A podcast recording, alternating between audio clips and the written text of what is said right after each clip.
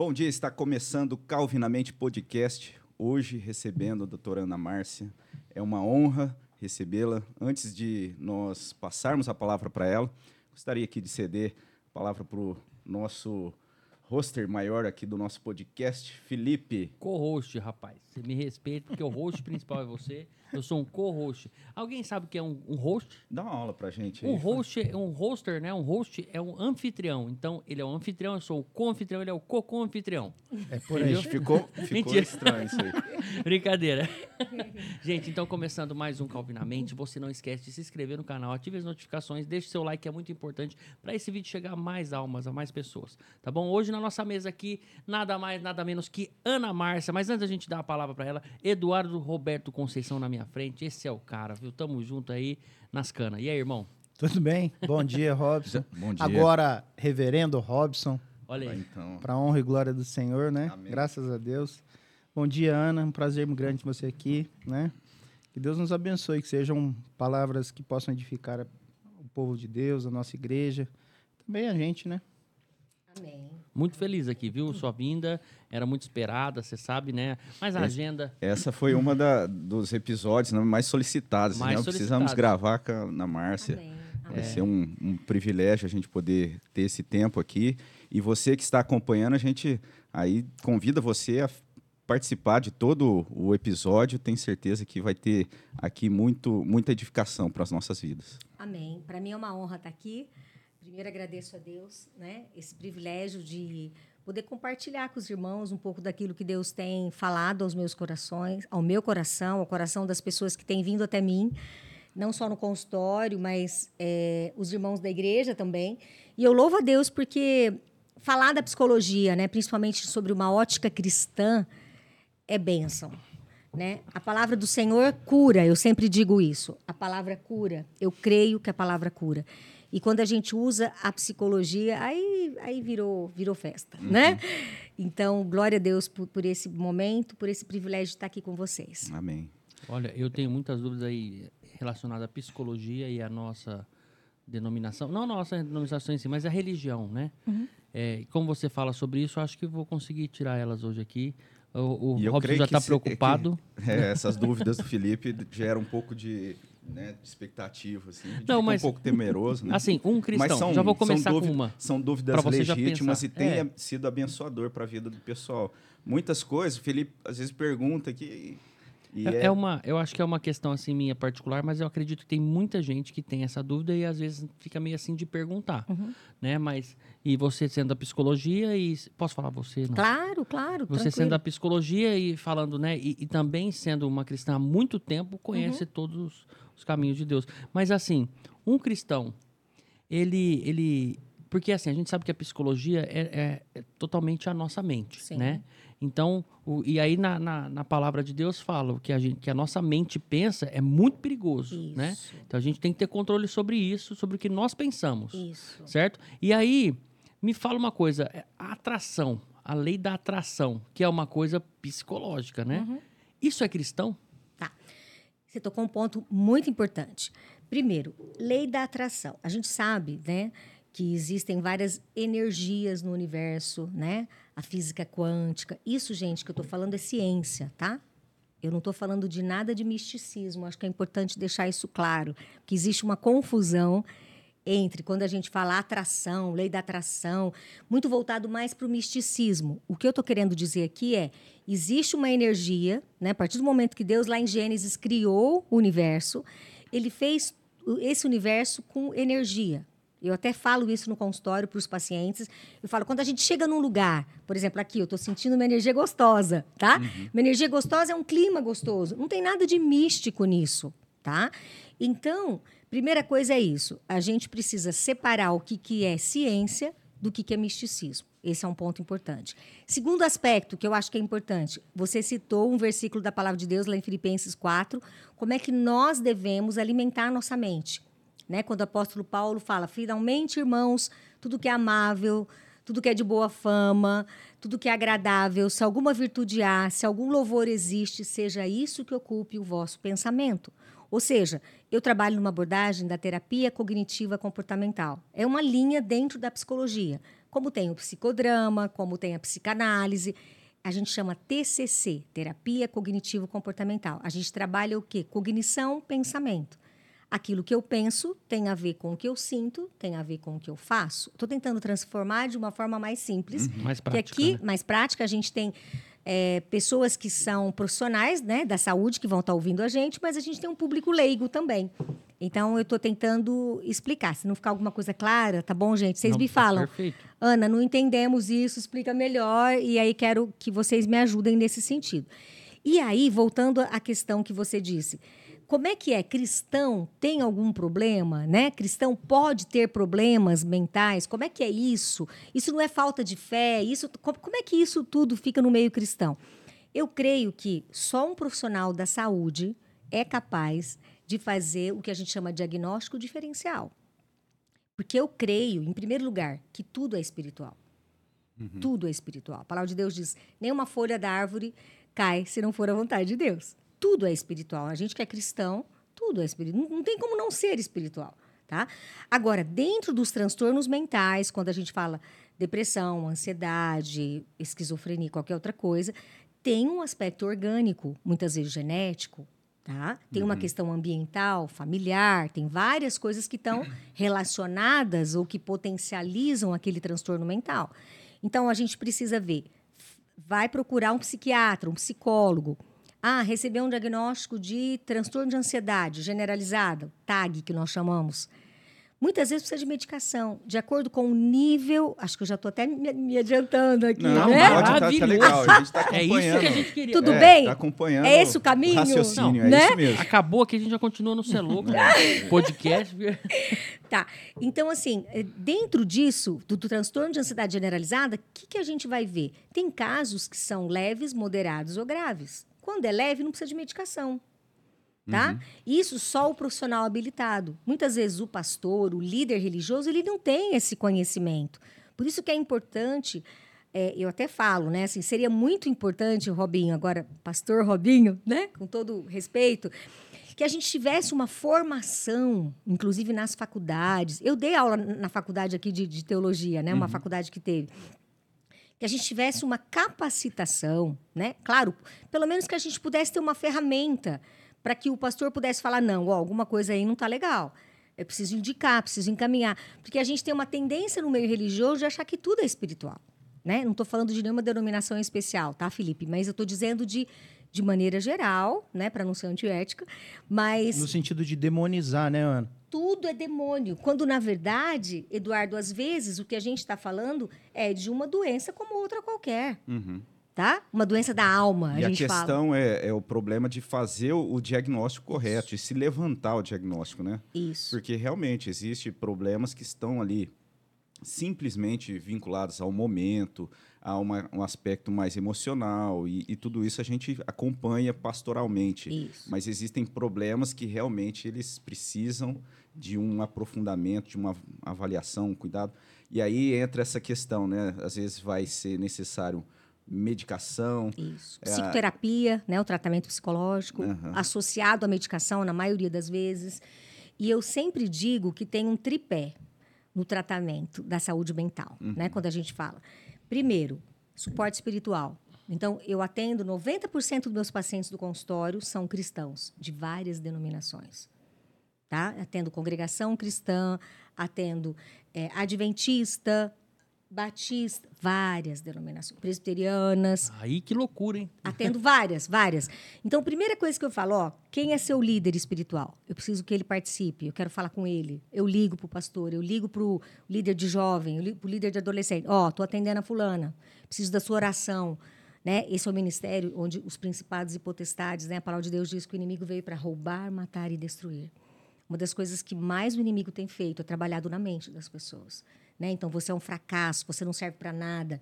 O grande problema da depressão é o suicídio. Uhum. Então, há o perigo de achar que tudo é espiritual, né? Que tudo é demônio, e que a pessoa muitas vezes depois comete um suicídio. A gente fala, não, mas o que aconteceu? Estava tudo bem. Não estava tudo bem. A pessoa estava dando indícios que muitas vezes não foram percebidos, por isso que eu falei não do foram tratados não adequadamente. Foram tratados né? e identificados. A pessoa está pedindo ajuda, socorro, help. Né? Então, primeiro tripé, espiritual. Segundo, medicação, quando for necessário. E terceiro, psicoterapia. Psicológico, uhum. né? Então, no, psicologia não é bater papo, psicologia é técnica, tá?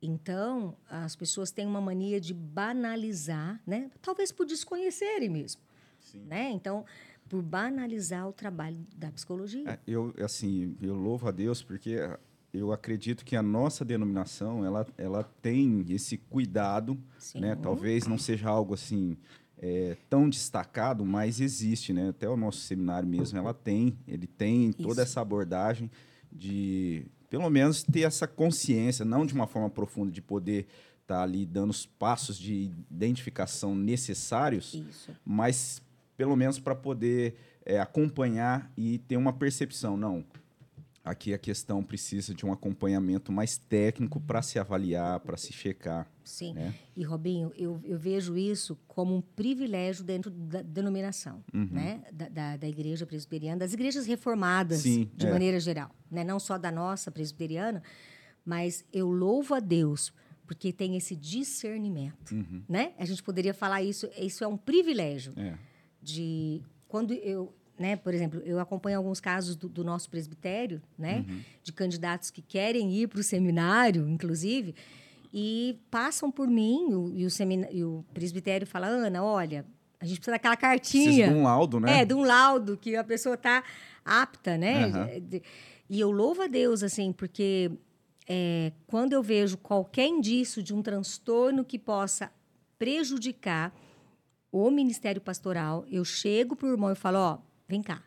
Você não acha que isso aqui a gente tem que tratar primeiro? Você não acha que antes de você decidir, né? Então, uhum. assim, eu louvo a Deus, assim, por isso mesmo, por essa seriedade que o, o, o presbitério tem tido, né? Esse é, cuidado. É, e a gente crê isso dentro daquele, daquela esfera da, da graça de Deus, né? Da graça comum de capacitar é, irmãos é, e também médicos, né? E psicólogos para ajudar, para tratar. A gente entende isso como um aspecto da bênção de Deus, Amém. de poder ser usado como instrumento nesse sentido para trazer cura, né? Eu creio. E a gente crê que Deus ele cura de maneira é, sobrenatural muitas coisas, mas dentro da soberania dele, ele também age por meio de, da vida da, da ciência, das pessoas, das da ciência, para é, operar cura, né? De uma Eu forma creio que a gente entende assim, talvez mais natural. Sim. Embora seja isso, me chamou a atenção a questão da energia, né? Porque a gente tem a eletricidade, tem o calor, então Sim. tudo isso são é energia, energia, energia. né? Cientificamente assim comprovados. O problema é quando se apega nessas coisas com, com esse misticismo, isso. com a questão assim é, de, de trazer isso para um, um aspecto apenas religioso ou, ou, impondo isso de uma forma religiosa, né? Essas... É. No, no, consultório, o que, que eu falo? Ó, existe, mas não é a, a, a soberania de Deus. Uhum. O poder é de Deus. Né? As pessoas perguntam, Ana, Deus pode me curar da depressão? Pode. E eu creio. Como ele curou aquela mulher né, lá que estava endemoniada, que estava do, do, fluxo de sangue. sangue. Eu creio. Mas a gente precisa entender o propósito de Deus. Uhum. Será que Deus quer te curar? Se Ele te curar, ele vai, você vai ficar ali né, aos pés da cruz. E eu posso dizer, irmãos, aqui com toda humildade, as pessoas que eu atendo, existe também um outro preconceito quando a gente fala de que ah, quem tem depressão não está não tá com Deus, não tem uma vida com Deus. É pecado, né? triste, né? Misericórdia. É o pecado, né? Gente, vamos desconstruir isso em nome de Jesus. Uhum. As pessoas que têm, pelo menos a minha experiência, são as pessoas que mais estão aos pés da cruz. São as pessoas que estão ali se derramando. Né? Esses dias eu estava ouvindo o depoimento de um pastor que o filho dele se suicidou. Não sei se vocês viram isso na, na internet. Eu não vou guardar agora o nome, depois posso trazer. E, e, ele falou assim: ele tem três filhos. O filho mais novo dele se suicidou lá nos Estados Unidos. Ele falou: eu sempre trabalhei, eu sempre cuidei do meu filho. Ele sempre teve um quadro depressivo. O filho falava para ele: papai, não dou conta desses fantasmas na minha mente. O filho falava assim: e na adolescência, adolescência, atenção pais aqui, ó, quero dar uma mensagem para os pais. A adolescência é um período muito difícil, tanto para o adolescente como para os pais. Nós precisamos de sabedoria, precisamos de ajuda, não, não só espiritual, ajuda técnica. Né? Eu me coloco aqui à disposição para ser bênção na vida dos nossos adolescentes, dos pais. Nós precisamos ter uma postura de acolhimento com eles, não de julgamento. Precisamos ter uma postura de amor, de compaixão. Eles estão em crise. Eles estão uhum. em crise. E muitas vezes nós, pais, chegamos com aquela rigidez, com aquela dureza, com aquele, desculpe a expressão, legalismo, né? Na hora que a gente teria que exercitar o a amor, piedade, o amor, a paciência dentro de casa.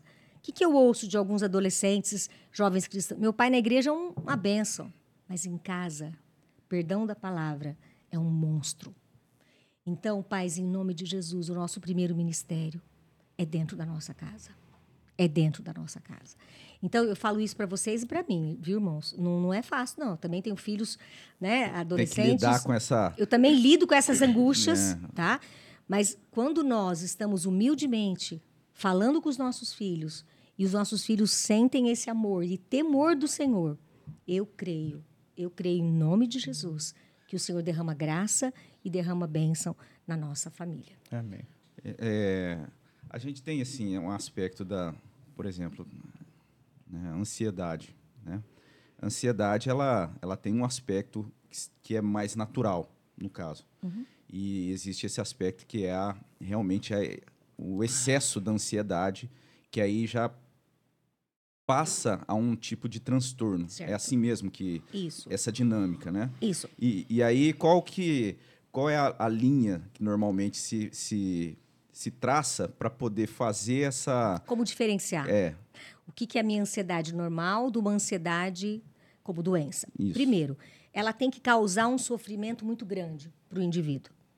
Ela tem que causar é, um sofrimento a ponto de que as atividades do dia a dia do indivíduo já ele consegue fazer, mas com muito sofrimento. Então, é aquele momento que a gente fala, precisa de uma ajuda psicológica, em primeiro lugar. O que, que eu chamo de sofrimento? Então, por exemplo, você vai fazer uma prova. No teu dia a dia, o aluno está lá, vai fazer uma prova na escola. O aluno fala, nossa, Márcia, eu tenho diarreia toda vez que eu vou fazer prova. Isso é sofrimento. O normal de uma ansiedade seria o quê? Não, eu vou ficar, sei lá, nervoso, uma minha mão, mão gelar. minha mão vai gelar, eu vou ter uma sudorese. Isso é uma ansiedade normal? Uhum. Então, que outro tipo de sofrimento, né? Os tiques. As tiques é um tipo de sofrimento exagerado. Não conseguir dormir, às não vezes. Não conseguir dormir, a insônia, né? Aqueles problemas gastrointestinais, é, o intestino solta, o intestino prende, dor de cabeça, cefaleia, a gente fala da somatização.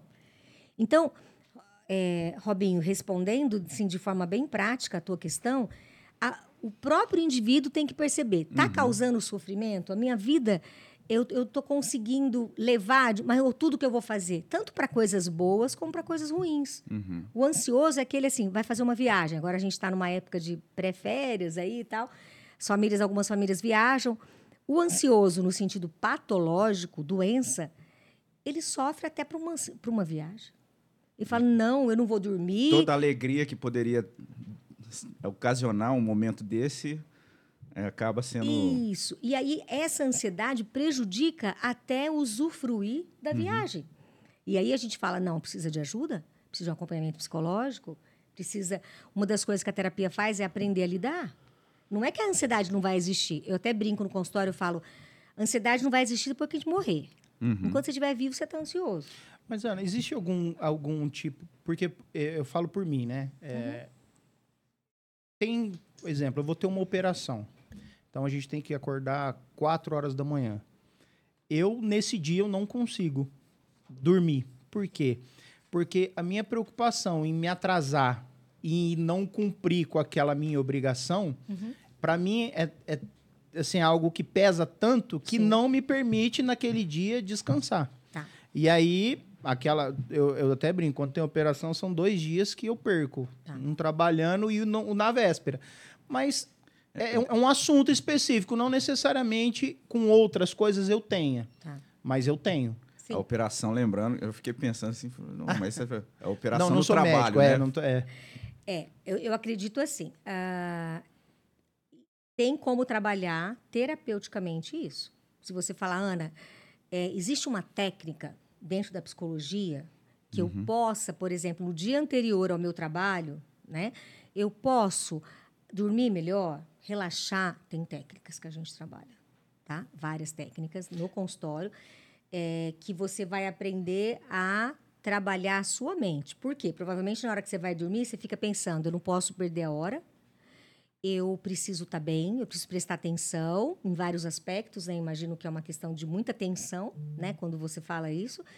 Agora, eu creio que tudo é aprendizado. Da mesma forma que o ser humano aprendeu a ficar ansioso, aprendeu a não dormir, pela, talvez pelo excesso de responsabilidade, a gente pode aprender a ficar menos, sofrer menos, eu digo. Uhum. O sofrimento é inerente ao ser humano desde que o pecado veio para o mundo, é. certo? Agora, eu, Eduardo, posso sofrer menos. Porque dormir é importante, inclusive, para concentração. Sim. Né? Não sei se fez sentido. Sim, sim. Mas a minha maior dúvida é, é por que, que acontece da gente de ter algo que nos cause tanta ansiedade e outras nem tanto? Tipo, algumas coisas mais do que outras. Será que é por causa do foco? Será é, que é? É o foco, é, é, a importância que você dá àquilo. E tem, eu acredito que tem um pouco da questão da personalidade, né?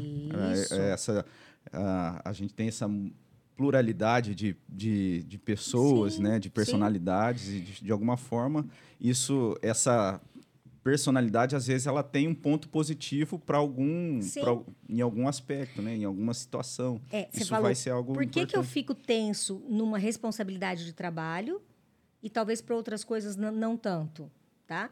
Eu acredito que tem isso que o Robin falou da personalidade, mas tem também a seriedade que você dá ao seu trabalho. Né? Você provavelmente é uma pessoa muito comprometida com o seu trabalho. Né? Uma dificuldade, você não se permite errar. Uhum. Você é muito autoexigente. Aí eu já ia traçar um, é, o perfil. É, passa mas... o telefone, né, para ele marcar. a gente continua depois. É. Mas, assim, é muito Entendi. legal, Eduardo, você perceber assim, peraí, mas uh, que, que mal teria eu me atrasar um pouquinho? Que consequências... Eu sempre faço esse exercício com o paciente que consequências eu teria? Ah, meu horário de entrar na, né, lá no trabalho seria 6 horas da manhã. Tá, se eu chegar às 6 e 10, qual o problema? Que caminhos eu tenho para resolver isso? Sabe por quê? Na pandemia, uma das coisas que a gente aprendeu é que tudo foge do nosso controle. Uhum. A gente já uhum. sabia, mas na pandemia isso ficou mais evidente. Sim. É. Né? Então, quando eu planejo estar seis horas no meu trabalho, porque eu tenho uma, uma operação para fazer, e de repente, por qualquer coisa, meu carro e eu cheguei lá às seis e meia, não cheguei às seis horas, eu vou encontrar uma alternativa. Então, uma das coisas que a gente trabalha muito é que alternativas eu tenho para a solução do problema quando ele foge das minhas mãos. Sem perder o autocontrole. A palavra de Deus chama domínio próprio. psicologia planejamento chama... também, né? Isso. É um tipo de. Plano de... B. Plano, plano B. B. Exato. Plano né? B.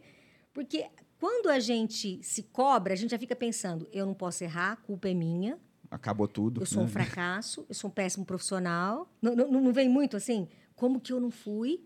Como que eu falhei? Não fui ou cheguei atrasado? como as outras pessoas vão, vão, vão pensar? Vão pensar né? Não, peraí. Eu dei o meu melhor. Até estava falando ontem no consultório para uma paciente. Falei, o seu melhor às vezes é o 8, não é o 10. Uhum. Mas é o teu melhor. O teu 8 é o seu 10. Né? Hoje em dia a gente tem uma busca pela excelência, não tem? É. Sim. A gente tem uma performance, né? Pela mídia, essa coisa toda. As pessoas precisam ter uma alta performance, seja o atleta, seja o profissional, seja qualquer um. O meu melhor, e eu sempre digo, compara com você. Como é que eu tô? Minha última prova eu tirei sete, eu tirei oito. Eu estou evoluindo? Aonde eu posso melhorar? Uhum. Então, é esse olhar que eu falo de compaixão que a gente precisa exercer. É, pensando nisso, né, a gente é, tendo esse parâmetro de avaliar com relação ao próprio resultado, né, é, isso tudo é mais desafiador nos dias atuais, talvez por conta da mídia, né? Isso. Porque se a gente olha ali e vê uhum. tudo sendo publicado, tudo sendo compartilhado, e aí a tendência natural muitas vezes é não fazer essa avaliação no aspecto pessoal, do crescimento, do desenvolvimento, mas é, fazer a relação com aquilo que está sendo mostrado Isso. das outras pessoas que, nas, na verdade, nem tem como saber se é real, porque é, é tudo imagem, né? Muitas vezes é. é aquilo que é compartilhado. E muitas vezes o que é compartilhado é só os aspectos do sucesso, né? claro, né? Então, claro. a tendência muitas vezes é, é fazer essa compara comparação com a, com a vida da outra pessoa Isso. e não com, com si mesmo. E isso talvez gere mais ansiedade, mais sofrimento, com né? Certeza, nesse, nesse com processo. certeza. E, Robinho, nesse sentido, o que, que eu acho importante? é cuidado com a rede social. Hoje em dia nós perdemos muito tempo. Eu falo começar de uhum. mim. Perdemos tempo demais com rede social. Né? A gente tem a capacidade de fazer um filtro para usar tanto para bênção ou para a gente fala, ah, vou, vou ficar só um pouquinho. A hora que você vê, passou duas horas. É. E o interessante você falando isso, que eu estava lendo um artigo, que. E também, acho que, se eu não me engano, eu vi um comentário do doutor Henrique. A questão do, da a, a rede social tem prendido tanto a gente uhum. que o fato de, de você segurar o celular, de você ficar olhando, tem trazido, além dos transtornos mentais, outros corporais, que são lesões em ligamento, em junta, postura, postura ah. Né? O quanto, Sim. ou seja, o quanto isso vem. Sim. E hoje, na Márcia, qual seria? A gente está caminhando, não sei se teria mais para ser falado com relação à ansiedade, mas talvez hoje seja um dos principais, né? a questão de é, dos dilemas assim do consultório é a ansiedade, tem algum outra alguma outra é, é, enfermidade assim, tem, tem tem ah, o transtorno os transtornos ansiosos, a gente vai falar ele de maneira geral, porque dentro dos transtornos ansiosos tem vários. Ah, tem as vertentes. Tem, assim. tem os subtipos, né? Então, hum. Então tem o, o TAG, que é o transtorno de ansiedade generalizada, a gente tem o TOC, transtorno obsessivo compulsivo, tem, tem vários, mas os principais são esses. E também temos os transtornos depressivos, tá? A gente fala depressão maior, tem a depressão bipolar, tem uma série de outros transtornos que são os mais comuns hoje em dia na população em geral. Né? Acredita-se que pelo menos 10% da população tem algum transtorno depressivo. Tá? Isso pode ser considerado na igreja também, essa é, mesma porcentagem. Também, também. O que acontece na igreja é que as pessoas têm vergonha de falar, né? Eu percebo assim, as pessoas têm medo de se expor por aquilo que a gente conversou um pouquinho antes. Uhum. Eu falar que eu tenho uma tristeza, muitas vezes sem motivo, porque a depressão é isso, né? Então é aquele humor deprimido sem necessariamente ter uma, um motivo, é a diminuição do interesse e a perda do interesse pela vida, pelas coisas que antes davam prazer, e uma alteração muito grande é, na, na insônia. Então, ou a pessoa dorme demais ou dorme de menos. Que a gente às vezes cria um estereótipo, achar que o deprimido é só aquele que tá lá quietinho, calado. Não necessariamente. Às vezes o deprimido está dando risada e ele está mal. Então a gente, por isso que eu falei, né, um pouquinho antes que só um profissional consegue fazer esse diagnóstico diferencial. Às vezes a gente vê o cara lá rindo, brincando, fazendo piada, mas no fundo ele está tentando esconder uhum. um mal-estar que está lá dentro. É um jeito, uma estratégia que ele encontrou para ninguém perceber. Não só dentro da igreja, eu acho que isso é de maneira geral também. A gente tem um estereótipo de que o deprimido é o cara que está apático. Não necessariamente. Tá? É o pessimista. Não necessariamente. Então, uh, o grande perigo da depressão é o quê? Suicídio. Uhum. Tá? Suicídio é uma coisa séria que a gente precisa abordar dentro das igrejas. Tá? Até um dia, se vocês quiserem, eu venho falar só de suicídio, né? Uhum. Lá no Setembro Amarelo, talvez. Mas é, é um tema extremamente oportuno de saúde pública, quando a gente fala em, em Setembro Amarelo, né? Então, assim, é aquela questão que a gente fala assim, precisamos abordar para prevenir. Como prevenir um suicídio? Como prevenir aqueles casos de, de adolescentes que se cortam, que é o cutting, né? Que é a automutilação. Então, isso é mais frequente do que a gente imagina.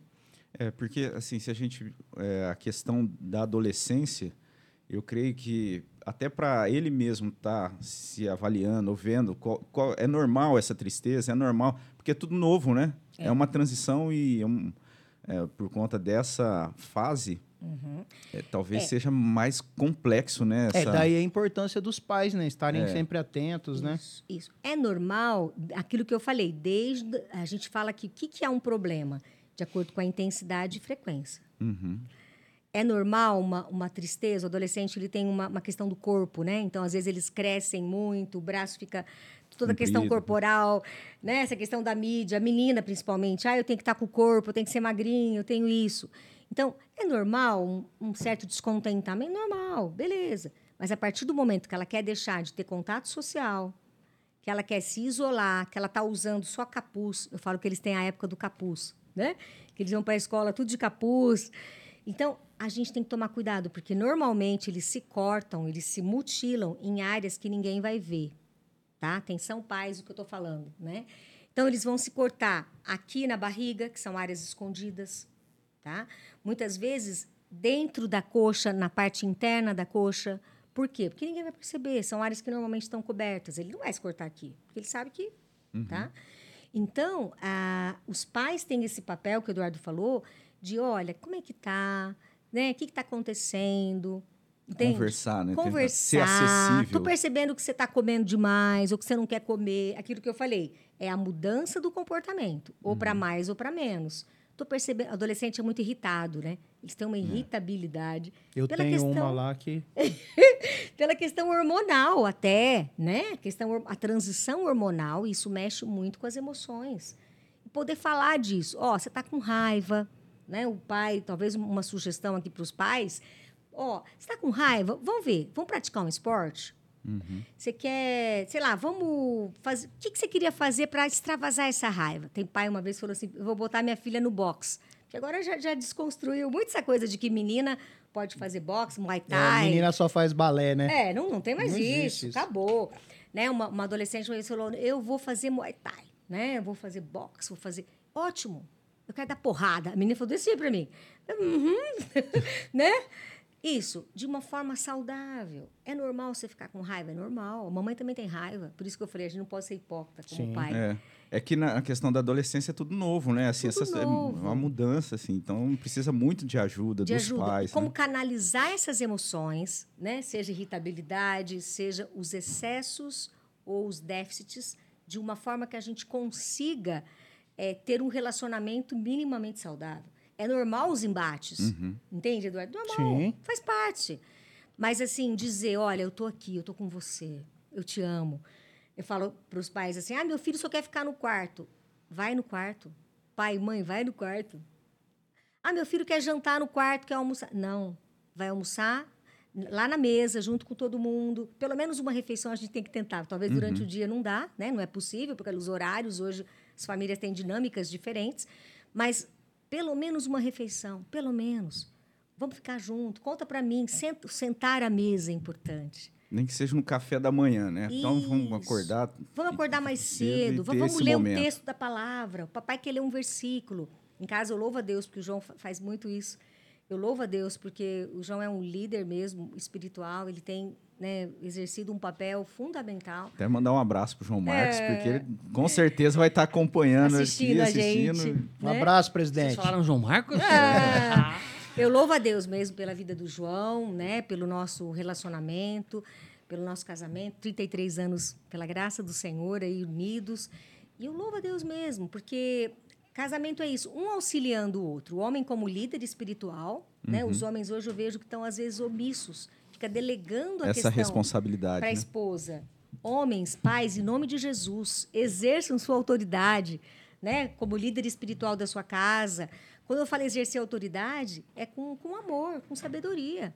Você falando isso, me lembrei de um livro uma vez que a Samela comprou para nós lermos, que é o título é mais ou menos assim, é claro que eu te amo, mas agora vai para o seu quarto, uhum. lembrando justamente isso, né? Que a gente não, não, nós temos uma função como pai, que é instruir o filho no caminho que deve seguir, mas a gente nunca pode deixar de fazer isso num amor, isso. né? E o Reverendo Hernandes falou uma coisa que é interessante também. Ele fala que a espiritualidade não impressiona se fala isso, se faz aquilo. O que vai impressionar é a relação que ele tem em casa isso. com a mulher, com os filhos, né? É. Então a gente não pode esquecer nunca isso. É. é. E olha que interessante, o Eduardo pontou uma coisa que a relação muitas vezes que os nossos filhos têm com a gente é o modelo que ele tem de relacionamento com Deus. Inicialmente, quando a criança é pequenininha, ela quer Deus no concreto, uhum. não é? A, a, né, Piaget fala disso, do operacional concreto, tal, de todo o desenvolvimento. E a criança, como que ela vê Deus? A gente fala para ela, ó, oh, Deus está no vento. Não é assim que a gente fala? É. Deus é invisível, mas a criança vê Deus em nós. Desde pequenininha. Então, olha a importância do relacionamento do pai com o filho, porque é o primeiro modelo que ela tem. Se o papai me ouve... É a questão coisas... da autoridade, né? Da autoridade. Ali, ela, ela tem que se relacionar com a autoridade maior, mas essa primeira autoridade é os pais, é, né? E autoridade é diferente de autoritarismo, tá? Sim. Eu acho que é importante a gente diferenciar. Autoridade me dá acesso. Autoritarismo eu não tenho acesso. Uhum. É, essa é a diferença. Autoritarismo, meu pai está lá, meu pai é estressado, nunca pode falar comigo. Vou marcar um horário na agenda do meu pai para falar comigo. Eu lembro quando eu tinha, sempre trabalhei muito, graças a Deus, eu chegava à noite em casa, eu tinha um momento com os filhos. Momento. Eu ia brincar com o que eles quisessem. A gente ia jogar dominó, a gente ia brincar de jogo da memória. Eu tinha um momento com eles, do que, que eles querem brincar. Então, o João Pedro escolhia um jogo, né? E a Ana Luísa escolhia outro jogo. Era o meu momento. E era aquele momento brincando que eles iam me contar o dia deles. Então, nada justifica a gente ter a vida hoje que a gente tem, uma vida corrida, agitada, mas a gente precisa separar um tempo precioso com os filhos. Às vezes se dedica tanto a, a, a essa a vida profissional, a conquistar coisas e de repente está perdendo-se aquilo que é de maior valor, com né? Certeza. Então essa questão de, de priorizar aquilo realmente que é mais importante. Com né? certeza. Olha, eu tenho, eu sou um privilegiado, minha cabeça de criança ainda. Natália fala que a gente lá em casa ela tem dois filhos. Quando eu chego à noite do trabalho, alguma coisa, eu Chego pego essa velho. Clara, eu mais velho, eu, essa, eu jogo para cima e vai, a Clara, pai, não sei o que, aquela que loucura delícia. entre nós dois. Uhum. E a Natália fala, eu tenho duas crianças em casa. Meu Deus. É Mas uma é, benção. É maravilhoso. Benção, não, você não tem noção. A hora que eu pego a Clara, tudo que ela tá fazendo, assistindo, celular, qualquer coisa que hoje em dia, né, estraga é. o adolescente, estraga uma criança, ela larga tudo para vir brincar, cara. É inacreditável. E, e é uma relação é. saudável porque não se perde o respeito, né? Isso. Então você valoriza aquela aquela interação, Isso. aquela aproximação, Isso. aquela maneira de ser acessível. Isso. Mas sem perder, né? É. Ali o filho perdendo um respeito. Sim. É muito interessante. Mas ó, ela, ela tá ah. crescendo e eu tô, eu tô sentindo assim já uma falta, porque ela tá, ela tá com 10 anos. Uhum. Ela já fala, eu já sou uma pré-pré-adolescente, pai, ó. aí eu chego na escola, vou deixar ela, dou beijo, ela, ai, pai. Hum, tá incomodada. Isso. Aí em casa ela, pai, essas brincadeiras, né? Vamos ver um jogo. Ah. Mas é interessante nessa fase, porque fica aquela.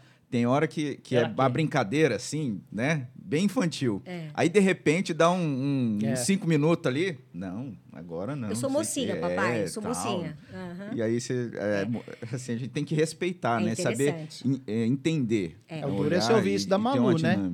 Com seis é. aninhos, virar para mim e falar, pai, eu já sou pré-adolescente. É. Não, não, Malu não. não. Mas é o reflexo da, é, da Duda, ela, né? ela ficou ouvindo algumas a coisas. Duda, é. Deixa eu colocar uma coisa que eu acho super importante. Muitos pais perguntam para mim assim, Ana, como que eu tiro meu filho da tela, das telas? Acho que é um tema que talvez ah, alguns pais hum. possam querer Esse saber. Esse corte vai ser bom, hein? Né? Vamos lá, vamos lá. Como tirar meu filho, independente da idade, seja seis anos, seja 12, 15, não importa Sabe por quê? Quando você tem uma relação de verdade com ele, ele vai preferir estar com você e não com as telas.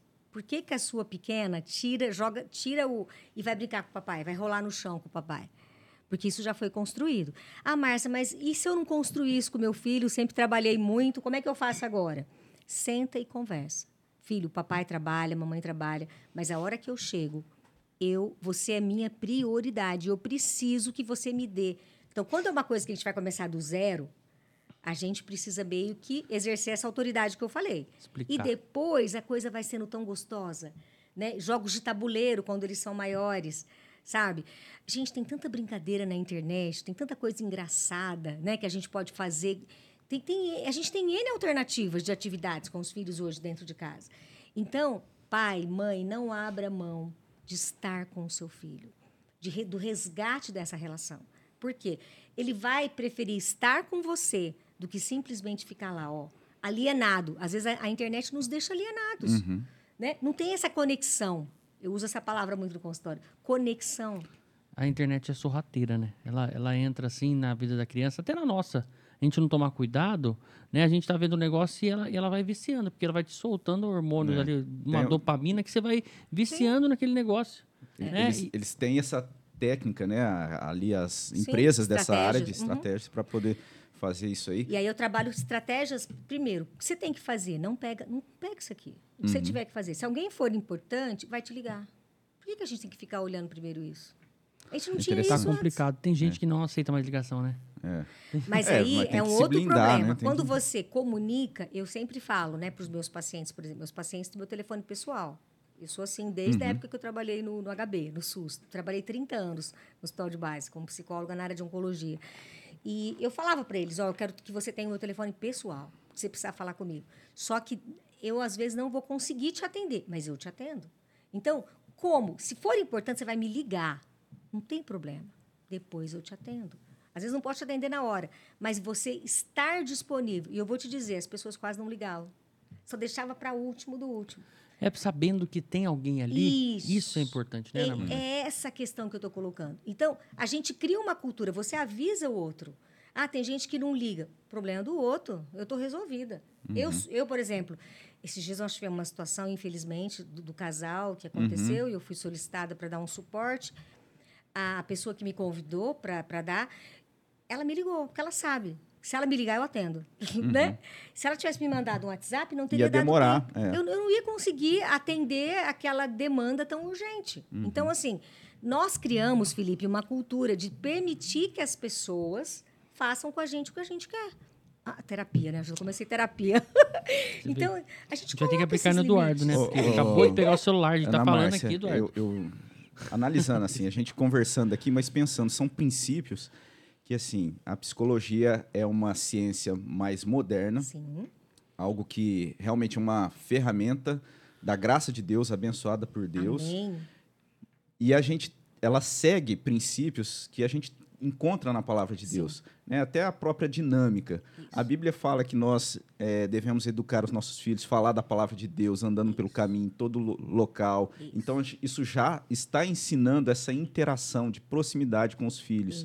Quando a gente pensa com relação à, à forma até terapêutica de se compartilhar, Sim. de conversar, a gente vê ali em Tiago sendo falado, né, a carta de Tiago falando dessa importância, inclusive falando num, te, num trecho ali, falando de, de saúde, de Sim. tratamento, falando que isso é algo benéfico de se conversar, de se compartilhar.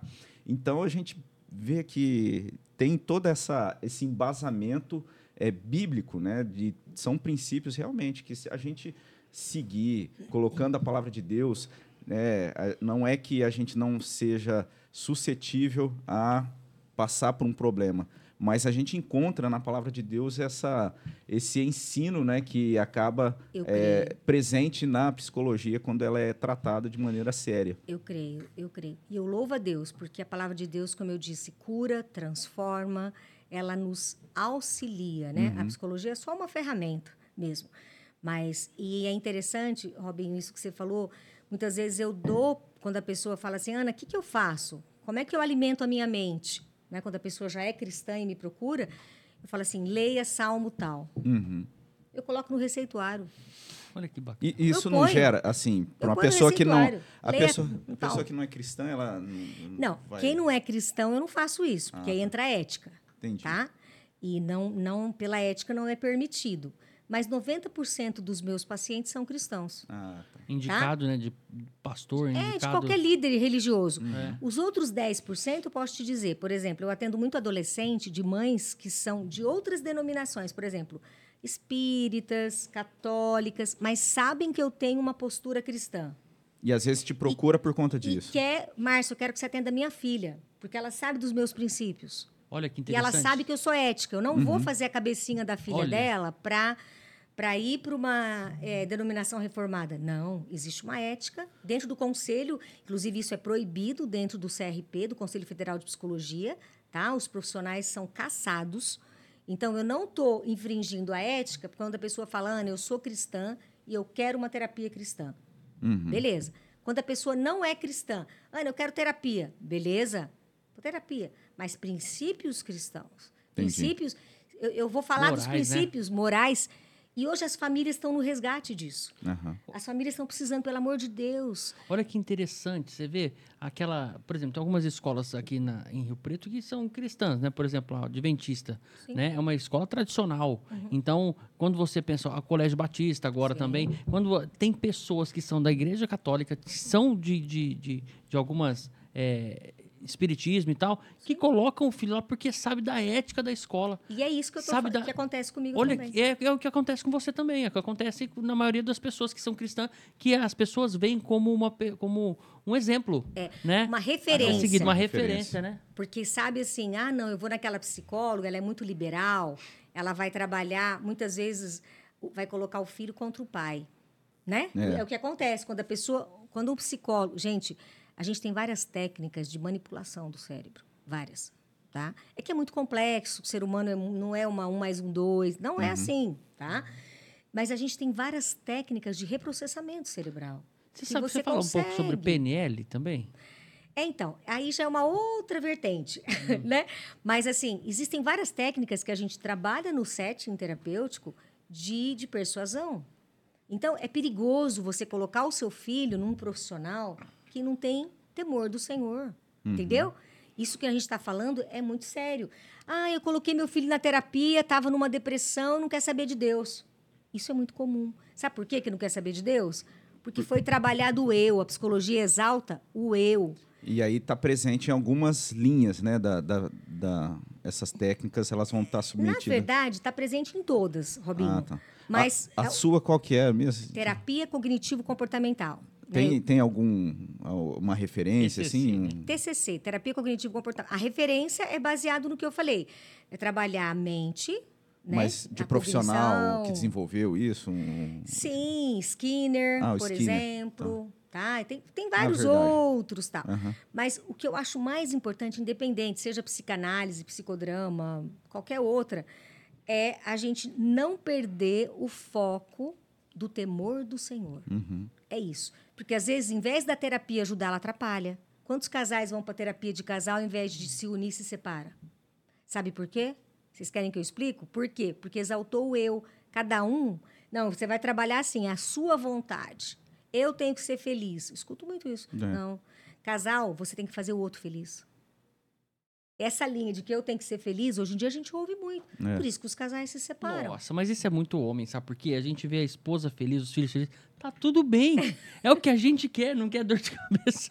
Não é verdade? A gente vê a esposa feliz, a gente fica feliz. Isso é um complemento da família. Isso. E é isso, fazer o próximo feliz. Nossa, isso, isso é maravilhoso. É bênção do Senhor. Então, é perigoso, né? O que eu estou querendo uhum. dizer assim, a importância da gente buscar um profissional responsável, responsável, ético, cristão, cristão isso é extremamente importante. A questão da, da hipnose, tem alguma é uma linha específica ou não?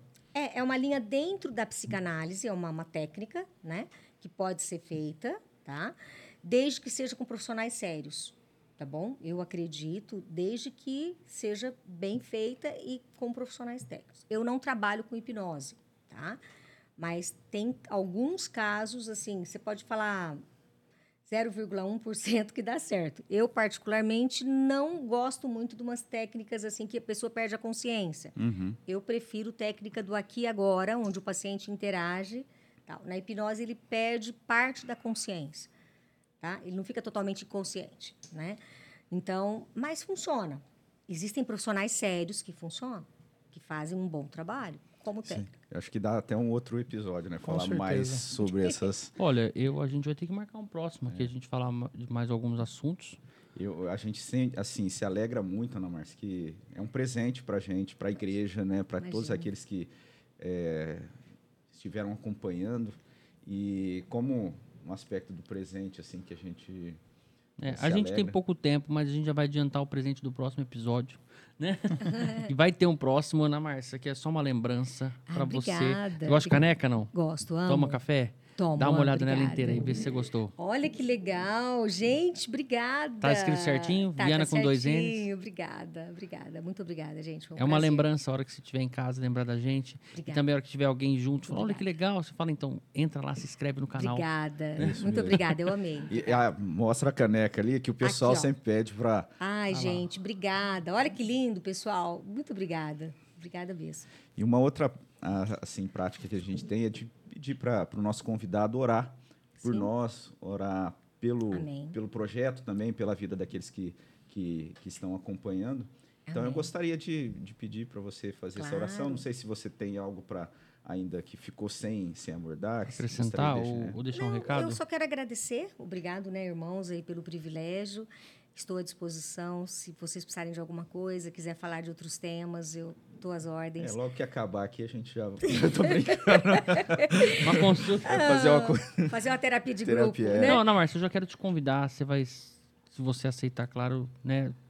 Sentar nessa mesma mesa, onde a gente grava também o Cê Louco podcast, falar um pouco mais sobre psicologia. Claro, tuas ordens. Então tá Sim, fechado. Tuas ordens. Vamos marcar tô à disposição. E eu só gostaria de, de, colocar uma coisa. Eu trabalhei durante quase 30 anos no hospital de base com muito carinho, junto uhum. com pacientes com câncer de mama, né? E eu louvo a Deus pelo privilégio. E eu creio que Deus me colocou ali para ser bênção, para ser luz. E a minha dissertação de mestrado foi qualidade de vida de mulheres com câncer de mama em quimioterapia. Nós tivemos algumas irmãs da, da igreja com câncer de mama, né? uhum. né? A Gabi, uma delas, um testemunho lindo. E, e eu fiquei pensando assim que eu gostaria de trazer isso também. E, e, o versículo que eu coloquei na minha dissertação de mestrado foi aquele: quero trazer à memória o que pode me dar esperança né? Uhum. Eu pude testemunhar lá e estou testemunhando aqui. A verdadeira esperança nós temos em Jesus. Amém. Não importa se é no câncer, né, na saúde. E eu louvo a Deus pelos anos que eu passei no HB, com muito carinho ali no SUS, né, na Sistema Único de Saúde, no INCA. E dizer você, mulher, se você tiver com câncer, você homem que está passando alguma coisa, creia, alimente a sua memória com esperança. Só o Senhor é o Deus da esperança, né? Amém. né? E nada disso tem sentido, nenhuma técnica da psicologia, se nós não tivermos Deus em nós. Não tenha e deixe o orgulho, né, para procurar ajuda, é, saber que a gente não é precisa, bênção de Deus, né? Não precisa. Glória a Deus se nós pudermos todos um dia conversar com um psicólogo, né, ter um acesso e glória a Deus por isso. Então eu louvo a Deus por esse momento aqui que nós tivemos e queria só deixar essa palavra que eu creio que é importante. É né? Com certeza. A esperança nossa está em Cristo. Não está na psicologia. Para mim, a psicologia é só uma ferramenta. Eu falo que eu me autodenomino uma cristã psicóloga. Uhum. Não é uma psicóloga cristã. É diferente. Até o Neto Toscano que me ajudou nisso, né? Olha. Ele falou assim, é irmã, o que, que você é? falei, vixe, o Neto agora me pegou, né? É, eu falei, Neto, eu sou uma cristã psicóloga. Isso faz toda a diferença. Porque quando a psicologia ela entra em debate com. Ela entra em contradição com temas que são, vamos dizer, divergentes, eu fico com a palavra. Uhum. Tá? Por isso que eu me autodenomino uma cristã psicóloga. Amém. Amém? Amém? Vamos orar? Vamos orar. Pai, te agradeço por esse momento aqui com os meus irmãos. Pai, em nome de Jesus, Senhor, que eu agradeço o privilégio que o Senhor nos dá de estarmos aqui testemunhando as maravilhas do Senhor em nós, Senhor. Amém. Pai amado, nós não somos nada, mas o Senhor nos faz, ó oh Deus, nos capacita para ser bênção na vida das pessoas. Sim. Obrigado, Senhor, pela psicologia enquanto ciência, obrigado aqui por esse podcast, mas principalmente obrigado pela tua palavra, Senhor. Eu creio que a tua palavra que nos cura, que restaura, ó oh Deus, que nos santifica, que nos aperfeiçoa, Pai, eu creio nisso, Senhor Jesus, e obrigado pela tua palavra, que nós podemos tê-la e usar todos os obrigado. dias. Amém. Obrigado, Senhor, pela vida de todos os irmãos aqui envolvidos nesse ministério e que tudo que foi falado aqui, Senhor, possa atingir os corações e que se as pessoas, ó oh Deus, tiverem qualquer problema de saúde mental, que o teu Espírito Santo esteja visitando cada uma delas, Amém. Senhor. Deus amado, te agradeço em nome de Jesus. Amém. Amém. Amém. Mais uma vez, obrigado, Ana Márcia. Você que acompanhou, Deus abençoe a sua vida. E contamos com a sua presença e a sua participação no próximo episódio. Que Deus abençoe. Até lá.